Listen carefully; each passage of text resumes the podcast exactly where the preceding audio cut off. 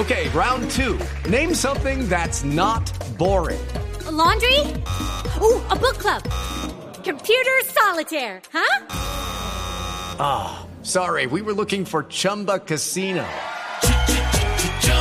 That's right. ChumbaCasino.com has over 100 casino style games. Join today and play for free for your chance to redeem some serious prizes. ChumbaCasino.com. No purchase necessary. Full prohibited by law. 18 plus terms and conditions apply. See website for details. Luz María Sierra es periodista. Está en Mañanas Blue.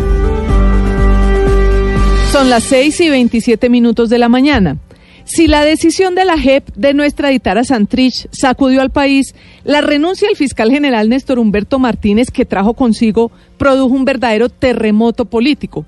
Que yo recuerde, ningún fiscal hasta ahora había renunciado porque el juez del caso no le da la razón, y menos un fiscal general. ¿Por qué renuncia Néstor Humberto?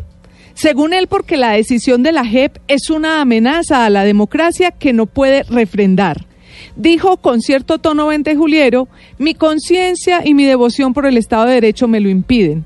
Pero la verdad, el fiscal renuncia porque lo de la JEP con Santrich es un papayazo que le permite salir medianamente en hombros de la fiscalía cuando ya le quedaba poco capital político. Los opositores a su gestión se han encarnizado en su contra, han llegado a señalarlo de, de asuntos incluso criminales y no le reconocen la tarea que ha hecho para que grandes corruptos del país terminen condenados.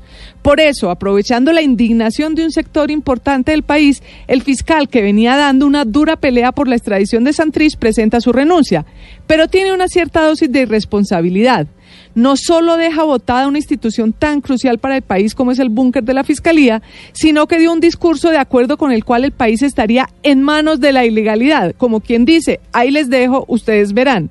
Su alocución de despedida la comenzó diciendo, se consolida en Colombia un estado de cosas antijurídico que conjura contra el Estado de Derecho de la Nación y expone a nuestra sociedad frente al crimen. Hágame el favor que esto lo diga cualquier influenciador irresponsable de Twitter con ganas de conseguir seguidores, vaya y venga, pero que lo diga el fiscal general de la Nación, sin duda es fácil montarse en la ola de la indignación.